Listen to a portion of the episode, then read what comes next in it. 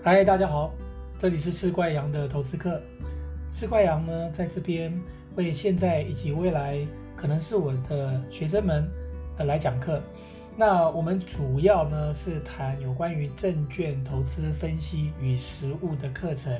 那今天算是补课，好，我们应该在十月六号在这边呢，应该要呃上传。这一段呃这一段节目哈，那因为呢呃一点点小的 miss 掉了哈，所以呢延到今天给同学们补课。那大致上呢，我们针对今天主要是针对证券交易的实务会做一第一次哦，就是一个概略性的一个介绍。好的，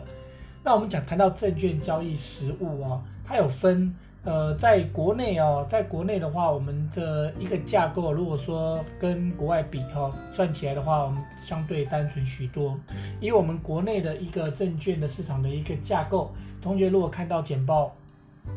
我们最上层的主管机关是金管会，那金融监督管理委员会哦，下辖有包含像银行局啦、证期局啦，好，还有保险局啊等等，有关于金融交易的，当然都隶属于金融监督管理委员会。在实务上哦，如果说今天呃，如果说是监管会它跟呃交易所今天有什么争议的话，好，即便是交易所错哈，不过通常当然也是呃这个交易所还要承担错误哦，反之。哦，同理啊，如果说今天呃，券商跟交易所之间，假设有什么，比如说在系统传输啦，或者是客户在交易有什么样的纠纷，如果是源自于交易所系统的错误的话，通常也都会由券商来善后。我想啊，我我大概举这个例子啊，就是这样的一个关系，同学们应该很清楚，也就是说。呃，金融监督管理委员会还有一个最上层的一个政府机构啊，它有一定的权威性啊，也就是它很多法令当然都他们制定的嘛。好，那呃，应该说法规啦，哈，内控啦、内基的一些规范。所以呃，很多的，如果说呃，假设有一些什么样的客户的一个争端呢，通常啊，通常通常一般的这个客户的申诉也都会到金管会来做一个受理。呃，当然，金管会啊，等同是一个跟呃，就是券商跟客户之间有关于金融交易纠纷一个呃，算是一个仲裁机构，但是不是最后哦。但是如果说在走上法院之前，你可以透过金融监督管理委员会啊这边来做一个申诉，或者是来做一个协商哦。那主管机关会站在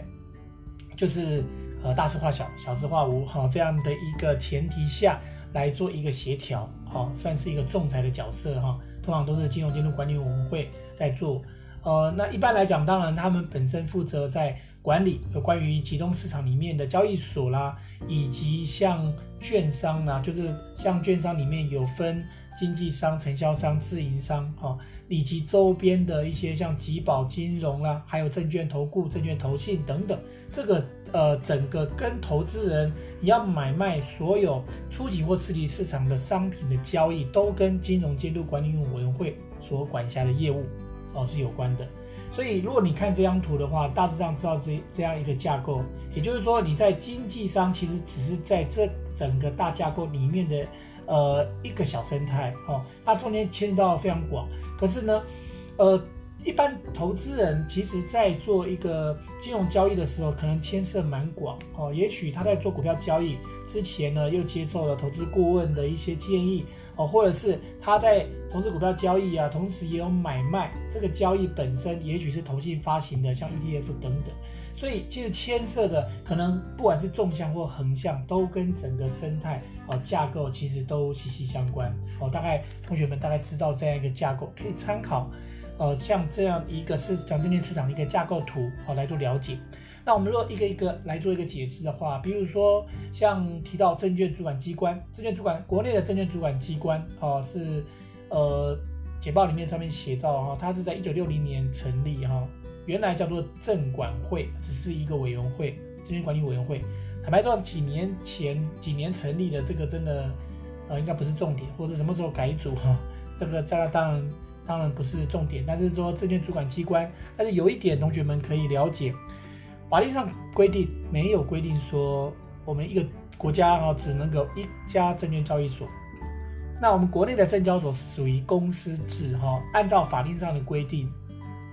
并没有规范，只能够一家只是考量到我们目前国内的这个交易需求，或者是呃这个筹资的呃市场需求来看的话，目前一家已经足够。那因为呃同学们可以理解，像大陆中国大陆呢，它就有包含像呃深圳以及像上海证交所，我们所熟知。那最近又要再成立一个北京证券交易所啊，所以它是看需要，看人看那个呃人口数啦，或者是或者是这整个上市柜的一个加速，有筹资方面的需要的话，你可能就会透过哦透过这个证券交易，呃就是证券交易所的成立哦，主要就是要满足一些企业他们在筹资方面的需求。好。然后我们来看看证券交易所哦，国内的证券交易所目前呢，它是呃早上九点到一点半，这是属于整股的交易市场。那有一点，同学们其实呃你们开始在现在这个年纪，虽然你还不能开户哦，可能还不到开户的年纪哦，满着二十岁才能开户，但是你们了解是有必要，因为呢，一旦你们达到哦、这个法定的交易年龄哦，事实上现在就可以开始哦再做再来做一个证券交易。这个，因为过往呢，我们在交易的时候，你可能只能买卖整股。可是，呃，从去年开始啊，现在已经有开放所谓的零股交易，也就是说，像我们过去所熟知啊，比如说台积电，哦，台积电呢，呃，像周三收盘的话，大概是五百七十块，哦，一股五百七十块，五百七十块。可是你在整股市场买卖的话，你一张你必须要花五百七十块，要乘以一千哦，所以你一张等同要花五十七万。可是，一般人哪来五十七万？哦，你可能没有那么多钱，怎么办呢？好，以前你可能没办法，你要存够五十七万，或者在一点半以后，啊，在两点半的时候，然后用随机的方式去买卖零股。可是现在不用，你在盘中就可以直接挂。你五十七万没有，但是五百七十块总有吧？哈，五百七十块你就可以买一股。那你说你钱不多，哦，每个月零用钱可能只有五千七百块也行，那你就是每个月，那你就是买个十股。你买个一百次，你也能买上买上一张了哈。所以用这样的方式，它也是一种，它也是一种哦，就是投资哦。所以现在非常流行所谓的存股哦，存股的概念，大致上就呃从这边开始。因为你存股，当然前提是这个是绩优股哈，就是说呃，如果存做股票，你一旦慢慢的慢慢买，可以做这个降低成本的，这样的有这样的优势啊。可是如果说呃股票啊，还是要实时检视，不是说选了一档标的，然后闭着眼睛乱买。你如果说买，假设买错了，最后可能变成壁纸。可是如果买对的话，股票的报酬率要远比银行定存啦，或者是其他的一些呃固定型像债券啦这些商品的报酬率要来得高。呃，稳定的这种报酬加上复利的效果的话，那同样是越年轻开始做这样的存股哦，对同学们越有利，就像就跟买保险一样。那我们国内目前呢，呃，是在有在早上九点到一点半，那八点半当然就可以挂单，所以同学可以利用这些交易软体哦，可以在模拟哦，自己去测试一下哦，这种交易的这样的一个氛围。好，那我们当然常有看到啦，比如说台风天呐，它会有休假呃，或者是停止交易。所以通常呢，只要台北市哦停止交易，台北市当然就是交易所的所在所在地。一旦台北市停止上班的话，那全省通常通常跟证券相关的行业啊，都会都会跟着哦，都会跟着休假。好，道理在这边。好，那再来是柜台买卖中心。那同学会想问，既然有了所谓的证券交易所，为什么又要多一个证券柜台买卖中心呢？好，理由是。诶，一般上市柜公司啊，那你要达到上市，你要公开发行。好，在这里附带一提，呃，同学可以猜猜看，国内的法令是否我公司成立我就达到一定这样的水准的话，我可不可以不上市上柜呢？好，事实上在公司法里面确实有一条，如果你的公司达到一定的获利水准的话，啊，比如说持续有达到多少年，达到一定的获利水准的话。呃，按照法令的规定呢，按照按照证公司法的精神，你应该要公开发行，哦，未必至上之贵，但是你一定要公开发行。那、啊、为什么呢？哦，事实上，事实上所谓公开发行，主要公司法的定定的精神在于说，一家公司如果还可以持续获利，而且逐渐壮大，呃，当然不单单只是创办人或是董事长负责人哈，非常的努力工作而已。也就是说，整个社会同样也给予给予这家公司呃各方面的一定的支持，好、消费者认同等等。所以，公司法的精神在于，这家公司如果获利的话，你达到一定的水准，你应该要把你的获利成果回馈给社会大众，也就是达到雨露均沾。好，这是一个公司法的概念。所以听到这边，同学们会就会认同，诶，公司法这样的精神其实并没有错。可在实务上呢，仍然有上市柜公司，你可以借由一些规范，哈，除非特定原因，你可以不上市。除了特定原因之外，否则的话，你规规定是要上市，要公开发行。可是也可以因为一些特定原因，你下市，你不要公开发行，哈。那实务上的确也有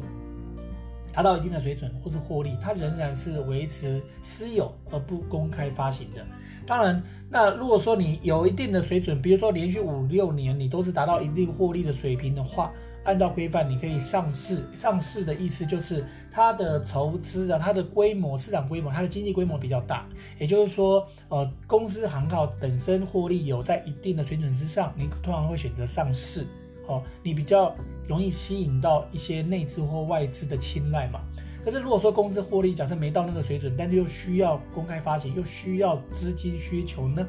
那你就可以利用柜台买卖中心，好，这个溢价这种方式。那柜台买卖中心呢，它等于是一个预备市场，这边写到，所以呢也按集中市场竞争，但事实上两边的交易的时间、方式，呃，甚至信用融资等等的规定呢，几乎其实相仿，哈，很很相近。好，再来谈到台湾期交所。那期货交易所当然是准准备交易期货嘛，好，期货的英文呢叫 future，就是未来，好，future。期货的意思呢是你现在跟对手，哦，因为期货是零和交易，你现在跟对手谈定，在未来的一定的时间内，以谈定的一定的规格来做交割，哦，交割的一种契约，一种买卖，这就叫做期货。那现在期货。另外又又有所谓选择权哦，有机会我们这学期可能不会讲到，那下学期才有机会谈到所谓的选择权。它本身是源自于避险哦，是为了要避险。当然，以现在市场上啊，不管是期货或者选择权哦，几乎百分之九十三、九十五哈或者九十七的人都是在投机，只有百分之三的人是真的为了避险。可是呢，没有这个投机的人的话，他可能就没有办法让这个价格啊，它。呃，价格达到平民化，所以投机的人口还是非常重要哈，还是非常重要，因为有投机的人才会让这个市场的广度更广哈，深度更深，所以它是有这个必要性的。好，再来呢，那呃，如果说是一般的柜台买卖东西还不足，呃，符合需求的话。呃，就是符合上市柜投资的需求的话，我们还有所谓的新贵市场。新贵市场呢，也就是说一家公司，比如说它在几年它都没办法获利，这样情况下它又需要筹资，比如说国内很多像生技产业啊，就有这种特性，怎么办？好，唯一的办法其实就是它可以透过所谓的新贵市场，新贵照规定是要两家以上的证券商来做推荐。你一样是可以去做买卖、去做筹资的动作。除了新贵，甚至还有所谓的创新和战略新版。那这些企业都是一样，都是符合一定啊，就是政府要特定扶持的产业。比如说像创新或战略新版，针对像资讯数位啦，一些高端的呃这个科技，还有像精准健康医疗，就是生技产业啦，好国防或战略等等，这些有这种需求的话，那但是又又需要资金，然后。你没有一个，你透过资金，透过股票市场里面的直接金融是最简便，而且利成本最低，因为你等于是拿股票换钞票，所以你不用去，你不用说去银行贷款，你还要担保品，好，或者是还要付利息等等，所以这个是最简便哦，直接取得资金的一个方式。好，所以一国内国内外都是一样，每个政府其实都期望哦这些呃能够让这个中小企业他们在筹资方面得到一定的便利性。所以像国内有所谓的新贵，有所谓的创新战略版，像国外啊，美国也有所谓的纳斯达克啦，哦等等啊，这种所谓的哦创业创业板啊，哦大陆也有类似像这样的一个机制，都是鼓励啊让中小企业可以顺利啊募到资金。好。那讲到这边呢，就要谈到像一般的呃这个证券商，证券商有分承销、经纪和自营。那一般承销啦、经纪、自营差别，这样业务是不同的，但是资本额也不一样。那一般承销规定要四亿，经纪商两亿，自营商四亿，好，那你什么都有，然后当然就是整合起来叫做综合证券商，哦，这就是一般证券商的业务。那所谓的承销商做什么？承销商做的其实就是在募集发行，就是在一般公司，像国内的，应该说中国人和台湾人啊，中国人都一样啊，呃，东方人的市场国内外都一样的。一般公司在刚起来的时候，通常都是家族形态经营。你家族形态经营的话，就很容易哦，就是家库哈通通公司啊，或者是公库通家库哈，就是公司的事就是。呃，家里家里的事，或者公司的账就是家里的账，也就是内账跟外账是一样的。可是你一旦要公开发行，你未来一旦公开发行，你按照一定的规范，你可以在市场上很容易募到钱，很容易让呃有钱的人愿意投资你。但是呢，它的代价就是你要定期每个月、每季、每半年、每年都要公布相关的财务报表。你公开发行的时候也要公开发行，要符合一定的财务的规范，所以呢，他在发行之前，你要请会计师、律师来帮承销商来帮这个公司啊，把内账和外账切开。你要把公司呢去做包装，好，你要做修改，那个账目要修改，修改到外部的人也看得懂，好，这叫做你要把内账啊要把它切开了，就是而且要把成立到目前所有的这些账，你都要把它切得很清楚，未来你才要公开发行才能够有一定的。公信力，所以承销商做的就是这个事情。所以一家公司如果一旦要做 IPO 初次上市的话，包含辅导申请啊，好到申请公开承销等等，它至少啊可能都需要一两年、两三年的时间。好，法律上的规定辅导期间是一年。那很多的公司啊在做这样的整理的时候，尤其在做股权分散，通常都需要蛮长的时间。好，再来呢就是自营自营部啊，自营商，自营商就是以公司自有资本来操作股票。来取得资本利得了，哦，那当然，呃，它本身有一定稳定市场价格的这样一个功能在，呃，当然自营商嘛是操老板的钱，然后操公司的钱，当然也希望公司会希望以获利为最大的目标、最大的原则，只是他仍然要遵守一般市场上的规范。好，那附带一提，那自营商跟公司拿公司的钱，哦，操盘人需要付利息吗？好，事实上实物上是要的哈。不可能那么好，就是拿老板的钱操作，事实上还是要算成本的哈，所以还是要付利息。最后，像经纪商只是单纯的经纪商，其实只是中介，也就是说，它的法定上的定位叫做行纪居间。